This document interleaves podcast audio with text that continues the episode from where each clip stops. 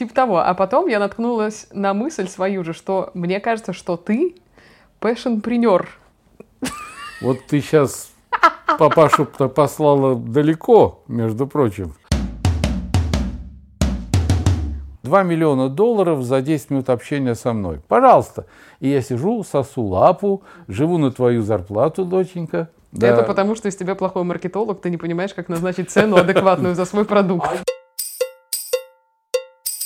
Патреон, крематорий, это пансион. Вот полупансион и да, патреон. Полупатреон, Все тебе да. заведем, безусловно.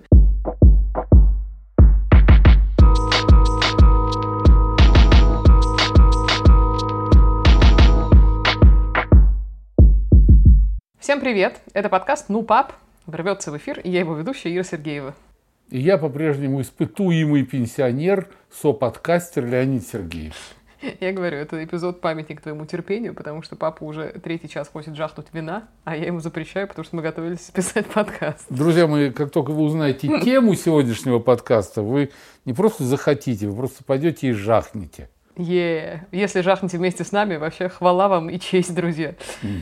Значит, тема сегодняшнего подкаста, она, правда, не стандартная, наверное, немножко, потому что я в ней буду тебя не обучать и как-то, знаешь, это вести тебя к какому-то великому знанию. Я вместе с тобой постараюсь разобраться, потому что это то, что меня занимает с точки зрения знания в последнее время. Э, я сначала на эту тему напала, потому что я очень долго работала с понятием экономика внимания — ну, потому что я читала всяким маркетологам и, и же с ними всякие лекции про то, как, типа того, что человеку что-то втюхать. и очевидно, что понятие экономика внимания, которое придумали еще в 70-х, оно там было таким краеугольным, что сначала тебе человек не просто деньги заносит, а до этого он совершает с тобой энное количество действий. Например, он платит тебе в первую очередь своим вниманием. Да, где-то там наверху. Не-не-не, доченька, нахрен внимание. Бабки-бабки сначала давай. Ну и вот из тебя неаккуратный маркетолог. всяческое внимание. Я первый раз дернулась, когда я увидела, что нас смену экономики внимания предлагают другое понятие, которое называется экономика вовлечения. Я стала думать, причем где-то я это уцепила уже полгода назад, наверное, я стала думать, что это такое, какая интересная штучка. И потом мне стало каким-то образом попадаться на глаза это понятие все больше и больше. Так получилось, что в какой-то момент, ты не поверишь, в Клабхаусе в этой, так сказать, э, помойке человеческого говорения, потому что там сейчас происходит реально все я уцепилась за очень полезный разговор. В комнате находился автор книги, которая называется Passion Economy. Его зовут Адам Дэвидсон. И эта книга вошла в огромное количество списков, знаешь, типа того, что самые полезные книжки, написанные в 2020 году, которые в 2020 же году может прочитать маркетолог. А, Каким ветром его туда занесло бедного Адамчика. А вот. И эм, помимо этого в разных телеграм-каналах, которые тоже около маркетинговые, а, в общем-то, они посвящены тому, как исследовать потребности человека и их эффективно закрывать, в чем и заключается суть маркетинга на самом деле. Там тоже, в общем, много говорилось про то, что называется экономикой вовлечения или по-английски passion economy. Для того, чтобы сразу довольно четко разобраться в вопросе, что такое passion economy, э, я пошла и спросила у человека, который понимает, что такое, собственно, passion economy. Э, Леша Иванов, замечательный автор замечательного канала в Телеграме, который называется Пончик News, пишет там кучу полезностей. И, в частности, довольно много в последнее время пишет про именно вот эту passion economy. И как раз он собирал в Клабхаусе комнату с Адамом Дэвидсоном, э, автором этой книги. Слово Леша — это от первого лица нам с тобой небольшая подсказка, что такое passion economy. Меня зовут Алексей Иванов, я веду э, подкаст вместе со своей э, подругой Светой Шединой, который называется э, «Но вы держитесь». И мы делаем вместе проект, который называется «Аутентичная коммуникация», про то, как общаться честно по отношению к себе и другим. Я здесь, чтобы рассказать про то, что такое экономика увлечений, или по-английски passion economy, э, штука, которая была вокруг довольно долго, но только сейчас у нее получается быть сверхрентабельной. Наверное, прежде всего хочется порекомендовать почитать книжку, которая так и называется а, «The Passion Economy».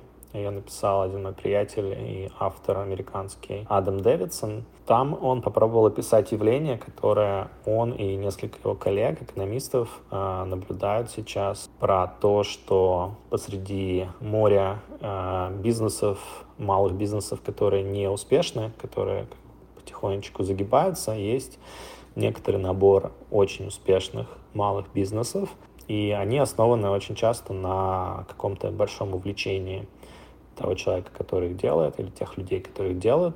Они назвали этот феномен passion economy. Можно иногда встретить э, название creator economy. Разговор здесь э, о том, что э, твое увлечение может быть основой того, почему ты уникален и почему то, что ты делаешь, э, будет сложно скопировать. Часто эту экономику увлечения или креативную экономику противопоставляют экономике э, старой, да, веджетированной, то есть товаров, которые производятся э, массово на конвейере, и смысл такой более традиционной старой экономики, то, что ты создаешь какую-то штуку, ну, например, не знаю, молоток ты изобрел, дальше ты делаешь так, чтобы можно было ручки для молотка выпускать как можно больше э, на конвейере, и наконечники для молотка можно было выпускать, потом как-то их соединять по-быстрому. Желательно, чтобы это все было как можно дешевле. Э, креативная экономика, она, наоборот, старается делать так, чтобы ту ценность, которая, э, которая есть у продукта или услуги, максимально развернуть лицом к потребителям, сделать ее уникальной в чем-то, сделать так, чтобы потребителю он настолько нравилось, что он был готов платить за это достаточно большие деньги. Наверное, примеров здесь море. А, можно привести примеры каких-то инфлюенсеров, которые становятся достаточно такими пэшн-звездами, потому что очень сильно заморачиваются насчет какой-то темы. А, можно привести пример сверхуспешной Мари Кондо. Это японо-американская предпринимательница, которая а, раскладывает дома вещи так, чтобы они тебя не бесили, и чтобы тебе было хорошо от этого. И она сделала на этом целую империю с шоу на Netflix и там, курсами, сертификацией коучей и так далее. Есть э, примеры, связанные, например, с индустрией. Очень классный пример э, в книге Адама Дэвидсона есть про щеточки для чистки. Есть компания из Нью-Йорка, которая производит такие щеточки. И чтобы конкурировать с китайцами, которые постоянно делают их дешевле и проще в производстве, они начали уходить в совершенно нишевые истории. И, например, их щеточки там чистят роверы на Марсе, пользуются на атомных электростанциях и так далее. То есть э, экономика, креативная экономика, экономика увлечений, она дает возможность создавать очень крутые продукты нишевые и спокойно, комфортно жить их креатором, э, быть как бы в состоянии обеспечить себя, свою семью, растить бизнес, несмотря на то, что вокруг, казалось бы, дикая конкуренция. Тема сегодняшнего подкаста – экономика вовлечения. Вообще-то, ну, поскольку passion economy, прямой перевод был бы экономика страсти. Иногда говорят экономика увлечений. Иногда говорят экономика креаторства. В общем, есть много-много штук, поэтому, мне кажется, сегодня мы просто будем с тобой говорить passion economy. У меня сразу, знаешь, первая мысль. Так. И вовлекли его в преступную группу, куда вместе с ними вошел и главбух. Типа того. А потом я наткнулась на мысль свою же, что мне кажется, что ты passionpreneur. Вот ты сейчас папашу послала далеко, между прочим. Потому что э, в предыдущей стандартной более-менее экономике люди были энтрепренеры, да, так это называлось в кальке с английского языка, а когда мы говорим про экономику... Антрепренер? Да-да-да. А, вот эту самую passion economy, то вообще-то это называется passionpreneur. Вообще, эта штука, это как бы история про людей, которые монетизируют свои увлечения, свои страсти, свои хобби. И то есть они идут не за конъюнктурным каким-то решением, да, что я пойду работать на завод, потому что мне надо зарабатывать, там, не знаю, сколько-то денег в месяц, быть уверенным и так далее. Они каким-то образом развивают то, в чем они сильны, и именно на этом строят свои бизнесы, да, и уже за этим подтягивается и бизнес-модель, и масштабирование таких продуктов, и, в общем-то, поиск аудитории под такие продукты и так далее, и так далее. Ну, Очень... лысому понятно, да? Очень интересно начинается эта книжка, которую я сейчас начала читать, как раз это самая Passion Economy. Она начинается с того, что чувак рассказывает, что у него, значит, был отец и дед. Да ты что? Л- логично. Как говорил мой а дед, бабушки, я твой дед. Бабушки и мамы не было. Про это почему не Может быть, это какая-то гендерная странная повестка, но он рассказывает только про деда и про отца. звали Мэри. И, значит, ну, дед, понятно, что жил в одно время, отец в другое время, очевидно, какое же, как ты. И, значит, дед был хорош тем, что он работал на заводе всю жизнь.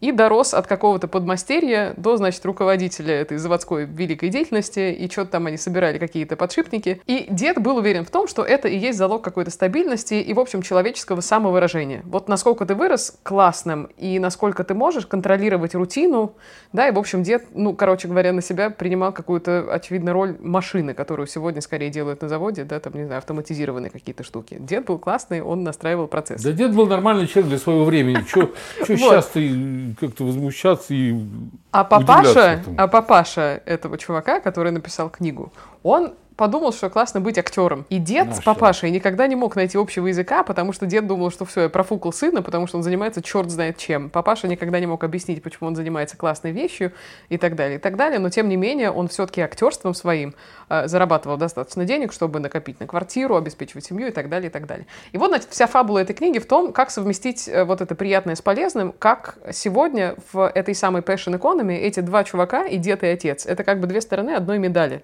Что сегодня за зарабатывать стабильно деньги и строить бизнес можно вокруг того, что действительно является твоей страстью, умением и хобби. Отлично, мне это нравится. Да, нормально идем. Клепая пока. гайки на заводе, ты можешь вечером играть в драматическом театре. Этому посвящен фильм «Берегись автомобиля», по-моему, да? Угу. Особенно эта тема получила развитие сегодня, потому что пандемия тоже расставила точки над «и», и, в общем, находясь в изоляции в своих жилищах, многие люди поняли, что они нуждаются скорее даже в источнике эмоций или какого-то креатива, или каких-то вот таких продуктов, которые сделаны на человеческой страсти условной, скорее, чем в каких-то продуктах, которые падают в категорию commodity, Помнишь, да? Commodity, Слово твое любимое. Да, да, да, да, да. то есть таких общего употребления, произведенных массовым каким-то продакшеном, да, это то, чего много, то, что доступно тебе постоянно, то, в чем нет души. Понимаешь, родная, чтобы осознать, что тебе нужно креативить, ты должен, не замечая, потребить комодити и на этой основе, Боже. сытый и довольный, уже дальше покуривать трубку, думать о высоком. Но сначала надо, извините, просто набить брюхо, заработать денег – и перебрать гайки, чем занимался дед этого Адамчика. Вот интересно. Базис стороны... и надстройка. Сначала обеспечь базис, а потом уже стартуй со своей надстройкой. То есть типа того, что одно вытекло из другого, думаешь, да? Одно может вытекать из другого, из другого. Одно может быть основой, а другое может быть надстройкой. Но в комплексе это будет две стороны одной и той же медали. Вот я прямо перевела несколько кусочков из этой книги, когда он объясняет, в чем, в общем, суть э, Passion Economy. Он пишет, что экономика изделий, виджет экономи, стандартная экономика, когда мы рубимся за, очевидно, объемы производства и дешевизну этого производства, э, исключала таких людей, как мой отец. Завод не может быть эффективным, если рабочие на нем ищут максимально творческие и нестандартные решения того, как лучше работать. Такая экономическая логика пронизывала нашу культуру и образование, ну, типа того, что долгое время. Люди, следовавшие правилам и обслуживающие потребности корпораций, а может быть и государства, процветали. А те, кто этого не делал, влачили свое, мол, не очень хорошее существование. Спорное утверждение, честно тебе скажу сразу. Так. Ты знаешь, история знает примеры, когда коровам ставили Моцарта, и они неслись гораздо активнее, да, своим молоком. О, о. Понимаешь? А, хотя бы корова должна давать молоко, а им ставят музыку, и коровы в бешенстве начинают выдаиваться с такими страшными скоростями. Это советский какой-то эксперимент? Это и в Советском Союзе это тоже было, да. Потом, понимаешь, ну, а, я не знаю, там рабочих, которых в красный уголок заставляли слушать классическую музыку, производительность труда увеличивалась, потому что они старались быстрее закончить смену и даже перевыполнить, чтобы больше не ставили эту хрень, угу. да, а уйти домой и слушать Людмилу Зыкину. Это все было, это нельзя сказать, что э, завод, который производит ракеты э, и гайки, всегда был чужд э, к эмоциональному творчеству, к артистическому творчеству. Нет. Извини меня, когда в свое время локомотивное депо в свои времена локомотивное депо подмосковное э, железной дороги все время выдвигало композитора Светланова депутатом в Верховный Совет. Конечно, это была политическая акция, конечно, им просто говорили, там э, у меня ходил человек с микрофоном, спрашивал, вы знаете композитора Светланова? И рабочие смущенно отводили глаза. Но, тем не менее, вот тебе была смычка хотя бы, ну, скажем так, в газете «Правда», смычка не города с селом, а смычка духовного и материального и потом материальное и духовное в Советском Союзе, ну, как бы никогда не отделялось так, что вот нам нужно только материальное, и давайте вырастим 500 килограммов картошки с одного сантиметра земли, а споем ли мы над этим и послушаем ли мы Чайковского после этого, это похрен. Нет, так никогда не отделялось. И то, что сейчас он говорит, что а оказывается, вот можно сделать твой бизнес, там, который построен на твою креацию, которая построена на духовности, на эмоциональности, это можно даже сделать точно так же э, в производство пустить, как изготовление там ручек для молотков и, и наконечников для молотков. Да, наверное. А революция-то в чем? В чем интерес? Запара-то в чем? Не вижу здесь никаких противоречий. В чем запара? Очень интересный вопросик, конечно, вы задаете, Леонид. Э, запара, мне кажется, в следующем. Во-первых, меня удивила идея, которую Адам сам говорил как раз, когда он э, беседовал в Клабхаусе с людьми, которые, в общем, интересуются экономами. Мне показалась удивительно забавная аналогия. Вот смотри, классическая экономика, там типа Адам Смит, что там было, свободная рука рынка, Рикардо, все дела. Смит, Рикардо, да. Да-да-да. Ну, короче, то, в чем я ничего, очевидно, не понимаю, но очень стараюсь. Значит, там идет история, и, в принципе, мне кажется, она характерна и для сегодняшнего большинства количества бизнесов, которые сегодня присутствуют на рынке. Чаще всего бизнес рубится за людей, которые еще не его клиенты. Да, то есть это какая-то там категория, которая пока либо не решила, покупать тут не покупать, либо совсем не хочет, да, ты пытаешься их, в общем, перетянуть на свою сторону. Вот где-то там, в общем, это так называемые холодные пользователи, ты за них рубишься, чтобы у тебя росла, в общем, твоя Ну, за их деньги, база. давай уж уточняй. Ну, ради бога. Люди-то нахрен не нужны, надо, чтобы они просто принесли свои деньги мне, моему бизнесу. Да, то есть мы условно боремся за тех, кто пока не в продукте. А базис вот этой самой passion экономики, экономики страсти заключается в том, что человек, создатель продукта, владелец бизнеса борется за самых активных и хочет всех перетащить в эту категорию драйверов. То есть представь себе, что ты ведешь диалог не с теми, кого тебе надо убедить в том, что ты вообще нужен, что у тебя самый лучший товар и так далее. Ты разговариваешь с теми, кто тебе уже верит, кто с тобой на одной волне. Это как будто другой совершенно диалог. Вот мне с точки зрения маркетинга вот эта идея очень показалась какой-то живой, здоровой и как будто бы немножечко новенькой. Погоди, погоди, я тупой, я ничего не понял, э, я требую разъяснения. Я, ага. честно говоря, не понял. Если э, они уже мои, эти люди, какого хрена я за них еще бьюсь, чтобы с ними что разговаривать уже, как говорится, стихами, если они мои, они пришли ко мне, они поверили мне. В конце концов, они купили мою продукцию. Они там либо мою картину купили, либо мой молоток купили. О, прекрасно. Мы знакомимся сейчас с понятием retention маркетинг или маркетинг возвращаемости. Твою налево. Мы, оказывается, знакомимся с retention. Добрый вечер. Это такая штука, когда ты, в общем, направляешь свои маркетинговые усилия на, на людей, которые у тебя уже что-то купили, которые от тебя страшно кайфанули. Во-первых, ты воспитываешь таким образом себе некоторые комьюнити амбассадоров, да, и воспитываешь в этих людях лояльность, любовь к твоему бренду, и получается сарафанное радио начинаешь качать, да, когда ну человек начинает приводить чем, себе чем, подобных. Это, это, этим отличается то, что если у меня пришли в мой магазин, купили 100 молотков и ушли, и я забыл, как они выглядят. Ну, в общем, да. А тут, если ты продашь какой-то удивительный молоток какому-то А тут я продам человеку, молоток такой, одному человеку, а да. а он скажет, я не хочу от тебя уходить, и мы вместе поехали в лес, и там провели прекрасный пикник уикенд, и я да, показал, и как молотком... я режу из сучьев да, свои фигурки. Нафигарили, не знаю, царские скворечники и спасли скворцов э, ну, в прекрасно. этой зоне. В том случае это тот случай, в этом случае это этот случай. Он не мешает и не противоречит один другому. Хорошо, мы сегодня весь эпизод будем пытаться тебе ответить, видимо, на вопрос, в чем за пара Но я пока не понимаю разницы. Я не понимаю создания такого повышенного интереса к этой экономике страсти. Так, на помощь спешит еще одна цитата. Мир экономики изделий был разрушен двумя силами – технологиями и торговлей. Компьютеры и машины гораздо лучше справляются с рутинными задачами, чем люди. И уже сегодня роботы создают роботов, которые создают, в свою очередь, шарикоподшипники. В то же время усиление глобальной международной торговли означает, что задачи, которые требуют человеческого вовлечения, гораздо дешевле выполнять в странах с дешевой рабочей силой.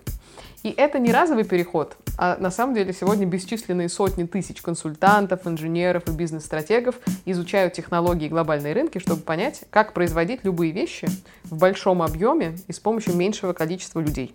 Те вещи, которые разрушили экономику изделий, те самые технологии и торговли, дали рождение экономики нового типа, то есть экономики страсти. Интернет позволяет людям, которые хотят продать уникальные продукты или сервисы, найти покупателей по всему миру. Автоматизация позволяет производить эти продукты без необходимости сначала построить фабрику. А прогресс в торговле означает, что эти уникальные продукты можно доставлять до людей, которые их больше всего ценят, где бы они ни находились. Да я хлопаю чуваку в две ладоши, я аплодирую, я согласен согласен с каждым его словом. Давай возвращаться в советские реалии. Значит, э, про заводы и про какие-то удивительные техники кормления коров э, и дойки мы поговорили, да, что креатив на советском заводе был, судя по всему. Был, конечно, да. Пусть он не в таких масштабах, чтобы какой-нибудь там советский Адам мог сказать, что ой, родилась экономика нового типа, о чем он сейчас сказал, хотя ничего нового я не увидел. Просто я увидел развитие экономики в целом, в которой есть такая ветвь, такая ветвь. С помощью интернета теперь стало возможным мой handmade, извини, послать куда-нибудь в Якутию к чуваку, который заинтересовался этим. И не строя у него завода, я отпилил здесь там то, что мне надо отпилить, и прислал ему туда. С помощью там Пони Экспресса. Я не знаю, я там сейчас брежу.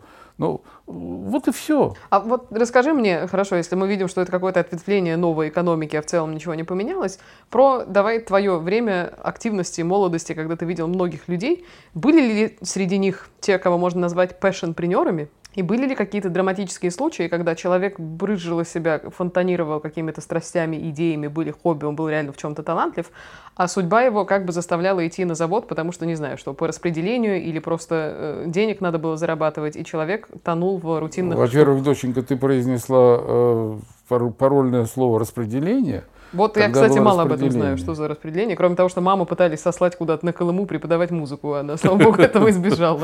Мама твоя хотела ехать на БАМ и работать в детском саду музыкальным воспитателем. Она была очень активна в молодости, да, и она верила всему, что ей говорят. В смысле, она сама хотела реально? Да, да, у нее был комсомольский порыв такой, да. Боже. А, вот. Как ее отговорили? Расскажи, чтобы мы завершили. Ну, не знаю, наверное, резко повзрослела, не знаю, там недели за две. Так.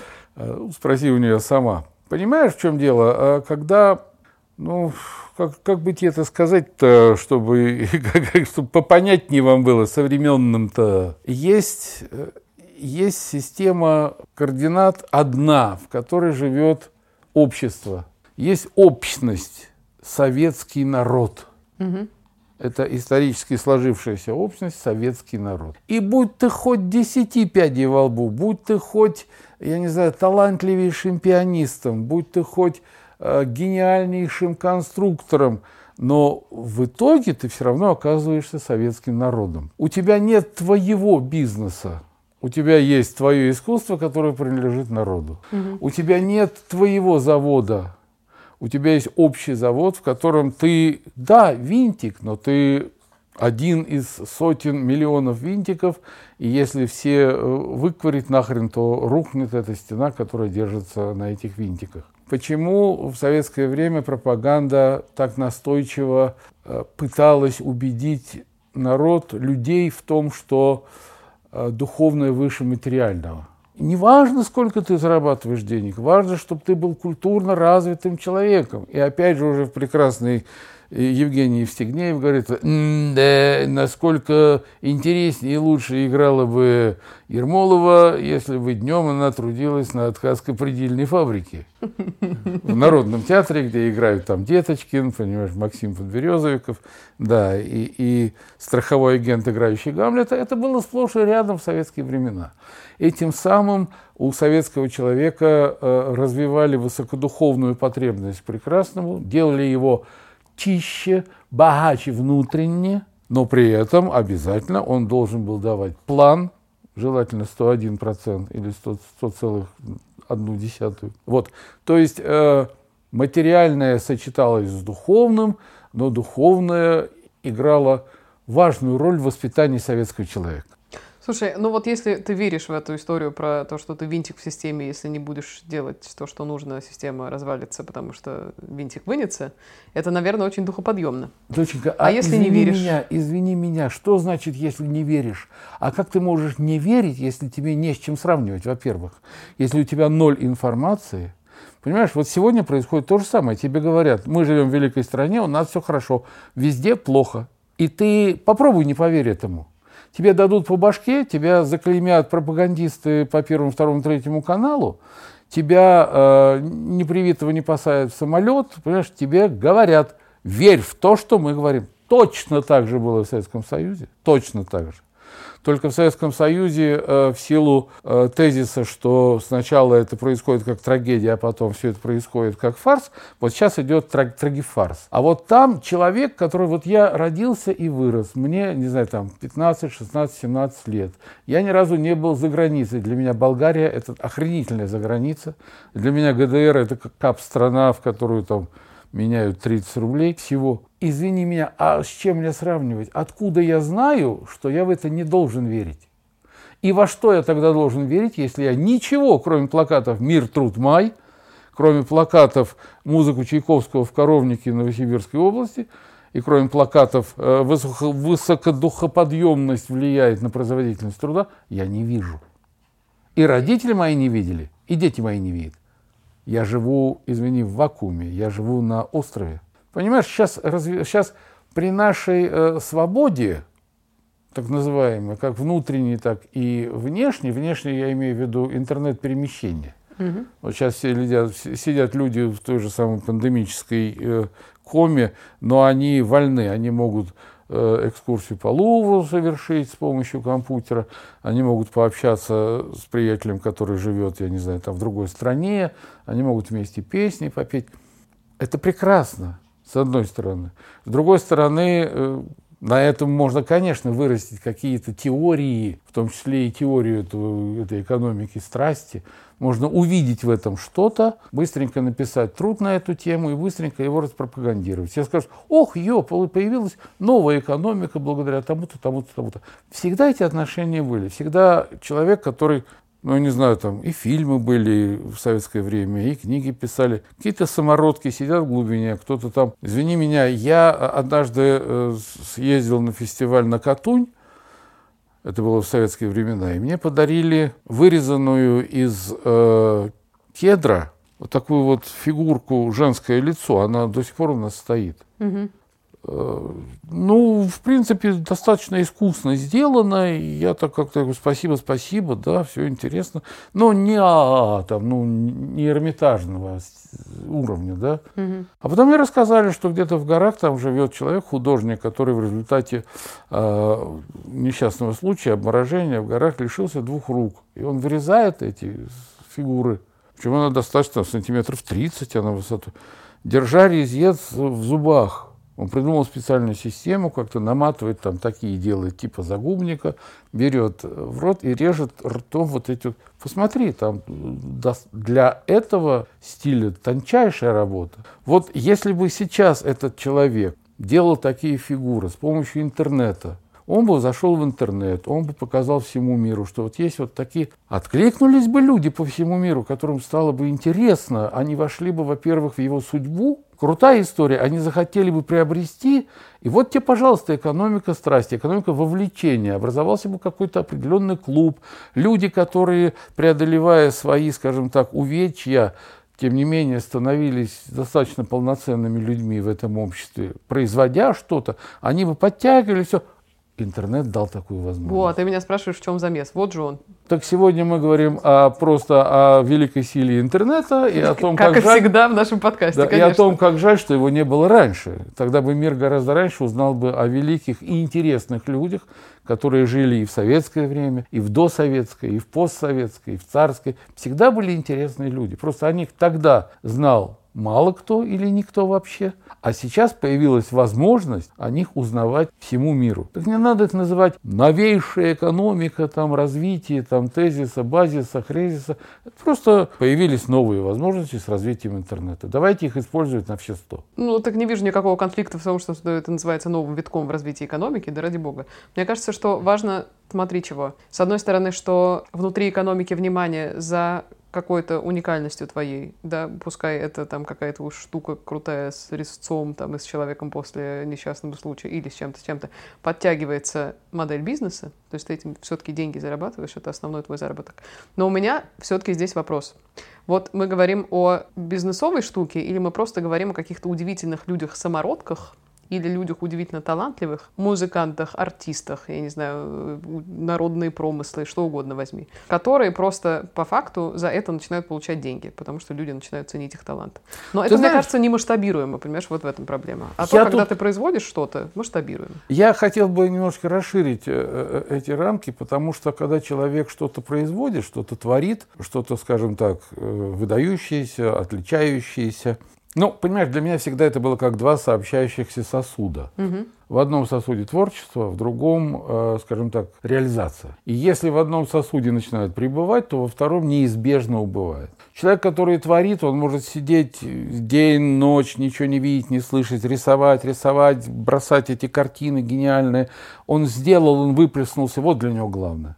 Чтобы это продать, явить миру, дать миру, всегда были творцы и всегда были продюсеры. Их раньше там директорами называли, там друзья семейства, там, а друг семьи пошел там и продал на ярмарке картину, и, и художник стал знаменит. А, а сейчас это продюсеры, промоутеры, которые э, организуют показ, организуют выставки, если говорить о творчестве, о художническом творчестве. Там. У спортсменов это агенты. Спортсмен что, футболист. Угу. Он бегает и забивает мячи головой, ногой и, и всеми остальными частями тела. Это его работа. Если он еще будет бегать по клубам, возьмите меня, возьмите меня, я умею задницей так там, стукнуть по мячу, что штанга сломается. Он перестанет быть футболистом, правильно? Значит, э, в любом виде э, реализации любого творчества я бы расширил момент, кто реализует, как реализует. Вот здесь уместно, на мой взгляд, сочетание слов экономика и что, что угодно. Вовлечение, страсти, внимание,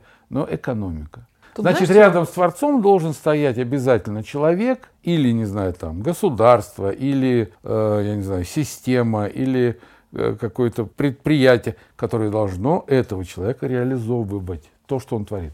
А вот здесь, мне кажется, сейчас самое интересное произойдет, потому что в экономике страсти или экономике вовлечения вместо вот этих людей-посредников, которые отвечают за дистрибуцию тебя или дистрибуцию того, что ты делаешь, начинают выступать огромное количество digital-площадок, платформ, которые работают таким образом и тебе дают такой карт-бланш, что от тебя не требуется даже умение себя продавать или что-то делать. Об да. этом я и говорил. Когда угу. я сижу и пишу картину, да. Э, я не могу бросить все, сесть за компьютер, найти это огромное количество площадок, что-то зайти туда и сказать, люди, вот есть такая интересная вещь, вот посмотрите, оцените, распространите. Это должен делать не я. Я должен рисовать картину, я должен забивать голы. Хорошо, давай возьмем другие примеры. Э, например, ты журналист огромного какого-нибудь издания, в медиа работал давно и прекрасно. А тебя берут и увольняют, потому что ты там, не знаю, оскорбил какие-нибудь чувства очередные, неудачно пошутил, написал твиты какие-то или что-нибудь такое.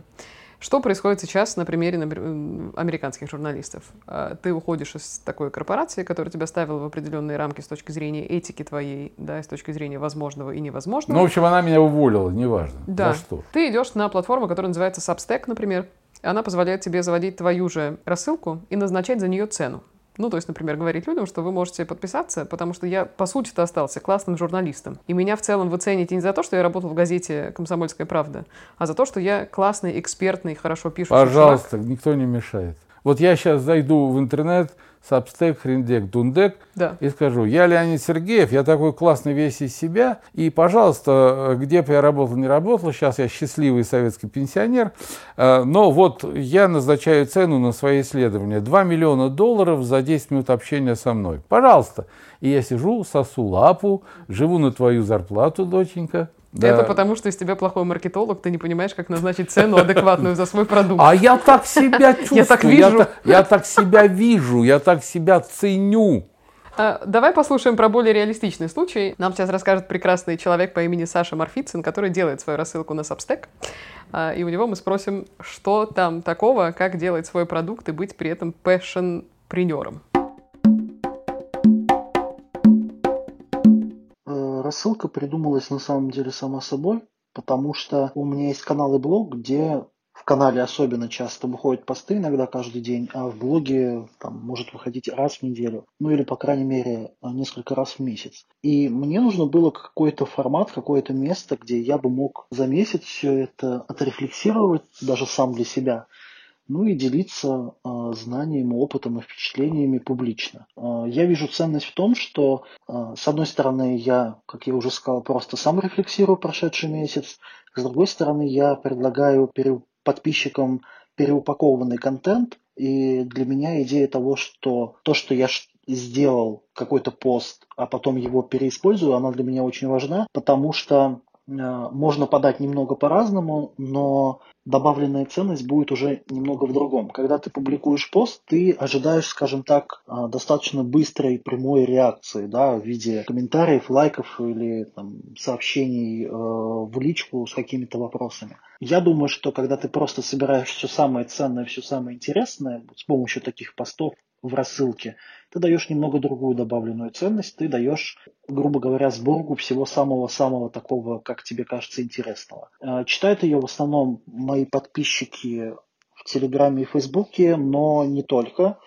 Обычно туда подписываются люди после моих э, ежемесячных плечей, что, мол, у меня есть рассылка, подписывайтесь на нее, пожалуйста. А, живется на Substack очень хорошо. Я выбрал эту платформу, потому что для того, чтобы начать делать рассылку, там не нужно никаких знаний кода. Сейчас зерокодинг это очень популярное направление, которое, кстати, ложится очень хорошо в Passion Economy, а, ты просто начинаешь транслировать свои мысли, оформлять их в виде писем, и тебе не нужно никаких специальных знаний для этого. То есть там достаточно простой, наглядный визуальный редактор, который позволяет тебе сфокусироваться именно на написании письма. Я каждое письмо делаю, наверное, в чистом времени не более полутора-двух часов. Учитывая, что я не очень люблю долго над чем-то возиться, на самом деле для меня супер ценно, что эта платформа дает возможность сделать такие штуки очень быстро. Вот. Кроме того, в Substack есть социальные механики, там можно ставить лайки, там можно оставлять комментарии, и всегда приятно получить обратную связь даже таким образом от э, тех, кто подписан на рассылку. Так что это, можно сказать, еще такая небольшая подпитка, ну, настроение, самолюбие или чего-то в этом роде. Что касается кайфового ли истории не просто делать контент, а предлагать его читателям за донат, я считаю это абсолютно нормально. Информация и доступ к ней сейчас имеет большую ценность. Особенно этого много на Патреоне. Обычно в русскоязычном сегменте я вижу, что в Сабстеке все-таки, ну, подобно моей рассылке, они распространяются бесплатно, но на том же Патреоне люди платят за то, чтобы, ну, во-первых, просто поддержать авторов, во-вторых, чтобы получать доступ к контенту быстрее, в-третьих, для того, чтобы а, получать какой-то эксклюзивный контент. То есть там можно делать штуки, которые будут доступны только определенным типам патронов, да, скажем так. Ты можешь платить, допустим, 1 доллар просто, чтобы поддержать, допустим, 5 долларов, чтобы э, видеть обычные письма, посты, видео или аудио, в зависимости от того, какой контент предлагает автор раньше, и, допустим, 15 долларов за то, чтобы еще получать посты, которые видят только те, кто заплатил. Это вполне, ну, и кайфовая, в то же время достаточно логичная история. Думаю так. Круто. Вообще, за особенно карантин, за пандемию поднялся не только Substack, это просто какой-то приятный пример того, как можно бороться, например, с э, финансовой моделью и бизнес-моделью газет больших, да, когда ты начинаешь обслуживать условно нишевые интересы и быть интересным повышенно, но более узкой аудитории. Ну, что довольно, э, что довольно логично. При этом есть еще всякие штуки. Есть куча образовательных онлайн-платформ, где ты можешь делиться своими знаниями и за это, в общем, напрямую получать деньги от своих подписчиков. Есть э, модели типа Patreon а, или им подобные, когда ты за креаторство тоже готов платить рублем, долларом, любой другой валютой. Есть много маркетплейсов. Это как раз история, что ты как провайдер любой услуги или сервиса, или как рисователь картин, можешь туда зайти и рассказать людям, друзья, всего 2 миллиона, и мои царские моляне появятся здесь Я у вас предвижу, на стене. предвижу хор посылающих голосов, причем на разных языках, но в одно и то же место. Доченька, я предлагаю тебе эксперимент. Обожаю. Так. Я тоже обожаю. А, во-первых, меня очень э, интересует тема, как в период всеобщего безумия и всеобщего желания прославиться любой ценой и привлечь к себе внимание любой ценой. Давай поэкспериментируем. Вот я, я сочиняю песни. Угу. Я рисую картинки. Я могу сочинить одну песню, нигде ее не показать вообще. Я могу нарисовать картинку, которая будет висеть у нас в красном углу. Мы с тобой будем на нее, значит, Давай коситься. тебе заведем Patreon, А вот ты меня раскрути, У-у-у. попробуй на этих вот миллионах, как ты говоришь, площадок. Так. Э, раскрути по своим маркетплейса культурологически контентным всяким э, этим самым а, а, основополагающим основоположением. И давай посмотрим, заинтересуется ли человечество тем, что я сотворил. Понимаешь, главное, чтобы ты там только пел, не говорил. Я тебе прямо скажу, потому что... Картине я вообще даже говорить не буду, я просто Очень нарисую хорошо. картинку, да. Так. Понимаешь, в чем дело? Вот тогда мы посмотрим, как работают эти ваши институты гребаные, понимаешь, хваленые, что человек, ах, его уволили, а он зашел на эту платформу, я же такой же хороший, и все человечество сказал, да, да, ты хороший, и тя- и мы не знали к- тебя до того, как тебя уволили, но сейчас мы тебя узнали, давай мы сначала узнаем, что ты из себя представляешь. И начали его читать, оказалось, что он дерьмо полное. Офигенно! Заведем тебе Patreon и посмотрим. Делаем ставки, сколько мы знаю, заработаем Patreon, на тебе денег. Патреон, крематорий, это, по-моему, пансион. Вот полупансион и Да, Patreon. полупатреон, Все тебе да. заведем, безусловно. Так, хорошо. Но я еще подумала, окей, это все какое-то космическое бороздение пространств. Каких я знаю э, passionpreneur ов, какие примеры в целом довольно я буду passionpreneur тогда? Ты тогда будешь passionpreneur. Твою Мы налево. тебе дадим медаль за это, понимаешь? Мы, старые пэшн-принеры страны Советов, клянемся. Кошмар. Я и про себя, честно говоря, думала. Вот мне это ужасно откликается, потому что я достигла какого-то, мне кажется, момента просвещения в плохом смысле, что вот я наемный работник. Я в целом как будто бы работаю на заводе, но только я как бы интеллектуально работаю на заводе, понимаешь? Ну И да, Я обслуживаю в целом интересы корпорации своими какими-то мозговыми потугами. Я как будто дед из этой книжки, понимаешь, а не отец из этой книжки, А который... ты хочешь стать passion, выйти из корпорации и сидеть сосать лапу, потому что ты, оказывается, нахрен никому не нужна. Опа, вот Такое это может интересный быть? ход. Может быть, естественно. Абсолютно. Может быть. Родная, но ведь если взять э, человечество за 100%, то, наверное, процентов 80 с лишним – это те, которые вот пашут на кого-то. Скорее всего. А, вот А интересно, а 20 процентов- это двигатели прогресса, а остальные 15, идут за ними? да, Или да. как? А, мор- нет, ты знаешь, наверное, там э, больше э, из тех, кто вот, как говорится, fashion, passion, как-то вот, Fashion is my profession. Passion, п- п- пешня, да, Э, passion ы, наверное, там больше проводников.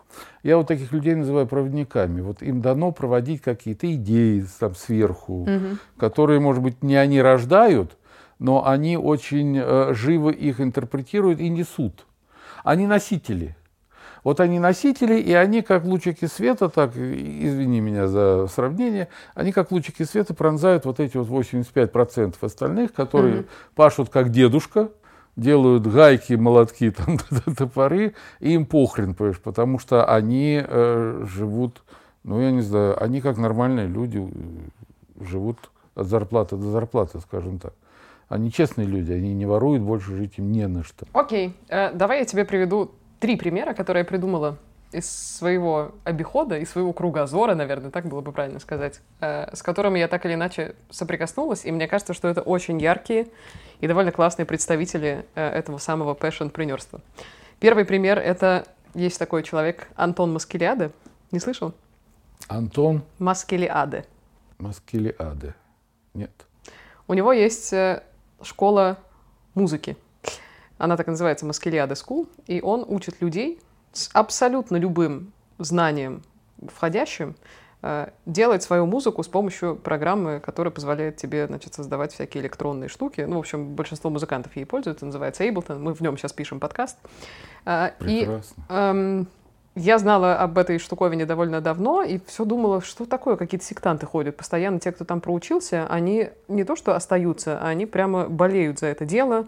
Э, Комьюнити это какое-то прекрасное есть. И я сходила в прошлом году, если ты помнишь, когда мы сидели в жестком локдауне, где-то в районе дачи, там я в районе гамака валялась под деревьями. Ну да, да, да. Да, я пошла, записалась на онлайн-курс. Это человек, который тебе через экран транслирует настолько какую-то мощную любовь к тому, что он делает. То есть это не просто нажмите, понимаешь, на пять кнопок и сделайте бит ту-ду-ду-ду-ду-ду. А действительно это заражает настолько идеей, что в этом очень видна часть как раз passion, вот этой страсти. Да? Понятно, что чувак, ну, в общем, сделал свою школу, у него есть набор студентов, а, вся эта история, очевидно, как-то неплохо монетизируема, а, но при этом вот эта любовь к делу она тебя настолько заражает, что у меня хватило, ну, это был очень мощный пинок, понимаешь? Я, который вообще ничего до этого не могла сделать, я прям напряглась, какой-то альбом сделала, что-то пошло. Доченька, прекрасно рассказываешь классные вещи, все это э, свидетельствует э, о развитии тезиса роли личности в истории. Так, второй пример, который мне придумался, это приложение. Первый раз, мне кажется, я тебе рассказала тут давеча об одном приложении, и ты сказал, ого, какая прикольная штука. Значит, приложение, которое называется The Breakfast, то есть завтрак и две девочки, Да, да, да, это очевидно, классно. решили уберизировать, как сказать, знакомство людей через ритуал завтрака. Ну, то есть приложение заключается в том, что ты заполняешь какой-то профиль о себе, вводишь свои интересы, и алгоритмы, причем довольно четко работающие, подбирают тебе интересного собеседника, и ты должен выбрать место в Москве и с этим человеком позавтракать. Это потрясающие встречи абсолютно, потрясающее оформленное приложение, комьюнити, соцсети у них. То есть все это завязано на каких-то классных историях человеческих. Это ужасно интересно быть частью этого, и явно это исходит от какой-то страсти, потому что нет ничего более обогащающего человека, чем знакомство с новым человеком. Я понял, доченька, нам надо следующую передачу делать э, В мире животных. об интересных стартапах, и все. Ага, и вот ага. все, о чем ты сейчас говоришь, все туда укладывается, все лишний раз говорит о том, что стартапы это хорошо, а когда еще талантливые люди делают стартапы, то это всегда Вот сейчас проект, про который я тебе скажу последним, наверное, в э, догонку к Passion Economy и к каким-то классным штукам, с которыми очень приятно сталкиваться. Это не стартап, это вообще какая-то очень крафтовая история. Я сейчас, возможно, навру, потому что я эту историю помню, она довольно давно произошла. Это был какой-то фестиваль, что-то типа Ламбада Маркет. Знаешь, по Москве организуются иногда такие локальные фестивали, куда приезжают маленькие какие-то самоделкины, ну или маленькие бренды какие-то, кто во что гораздо. Кто-то там одежду привозит свою, кто-то растения продает. Ну и, в общем, ну это бизнесы. То есть это не просто там, не знаю, приехала бабушка и продала э, петрушку. Ну, в советские времена передача была типа «Сделай сам», там. Ну, вот что-то типа того, да? и На последней странице журнала «Техника молодежи» печатали, э, как Самоделкины там из двух ведер делали автомобиль «Зим», там, японцы покупали потом э, Мгм. эти журналы, А, и и на основании их целые прорывы делали там. Вот, ну короче. И э, на одном из таких фестивалей каких-то я увидела ужасно приятный стенд. Там были крохотные, сантиметров, наверное, по, не знаю, 10, может быть, чуть меньше даже, мышки. И эти мышки, ну, не просто сделаны были, а это целая какая-то жизнь была. Там есть мышата, которые целыми семьями жили в каком-то доме, мышонок какой-то, не знаю, садовод, мышка-девочка во французском берете. И там за каждой мышкой была какая-то история потрясающая. И эту штуку продавали, э, несколько человек стояли, и выяснилось, общем, мы разговорились, что они стали рассказывать историю, что оказывается, типа там в этой семье бабушка придумывает истории для мышек, дочка что-то там вяжет, а дедушка монтирует, потому что он классный какой-то рукодел, не знаю, как это правильно Ну. назвать, он делает кроватки, стулья, Ну, прекрасно. мебель для этих мышек и так далее, и они все это дело называют эм, базюмба, по-английски пишется базумба. Это такой мир мышиный, в котором они, значит, селят, селят этих мышей, ведут за них Инстаграм и что-то делают. Это настолько приятно, умилительно. Я на это смотрю в Инстаграме, я каждый раз просто заношу руку над кнопкой «Купить», знаешь, если бы мне нужен был какой-то подарок или Доченька, что-то люди такое. нашли дело своей жизни. Офигительно! А ты покупать не Понимаешь? вздумай, потому что подними э, свою умную головку, глазенки на Да. стенку. Так. И жаль, что у нас аудио. один- У нас висит полочка, которую я лично прибивал к стене. Так. На ней штук 20 ослов. Ну, я собираю ослов, Ослики, ослики, ослюшечки. И вот один сидит, уши опустил, другой уши задрал, третий смотрит, четвертый на лапы, пятый в колпачке. И за каждым своя история, доченька. Вот Конечно. тебе ослюмба. А, Да, Вот тебе твоя ослюмба. я секретный passionpreneur. Ты ты passion пере passion, блин. Я passionpreneur, а это пылесборники, как ты их называешь. Да, я их называю пылесборники. Ласково, очевидно. Ладно, в общем, на этом приятном примере, мне кажется, я проиллюстрировала две важные штуки, которые я постаралась сформулировать. Первый тезис — это делать то, что любишь, а второй тезис — это любить то, что делаешь. Видимо, вот между этим где-то и Ты кроется знаешь, и великая тайна. наполеоновский принцип. Давайте вяжемся в драку, а там будет что будет. Посмотрим, что будет. Да. И, и главное, если человек талантлив, и то, что он делает, э, скажем так, востребовано и нужно человечеству, пусть даже в самой малой части, это как шампиньон через асфальт. Проломится, прорвется, Е. да, и найдутся люди, которые и об этом расскажут, и это покажут, и об этом узнает весь мир. И если действительно это чего-то стоит, если это действительно интересно и настоящее, вот, то дай бог, дай бог. Короче, чтобы все гениальное монетизировалось, мне можно дарить ослов из мультика э, диснеевского про Винни-Пуха, Иа. Э, папе заводим Patreon. На этом заканчиваем наш эпизод. И мы, пешеность страны России, вперед! Е, всем пока.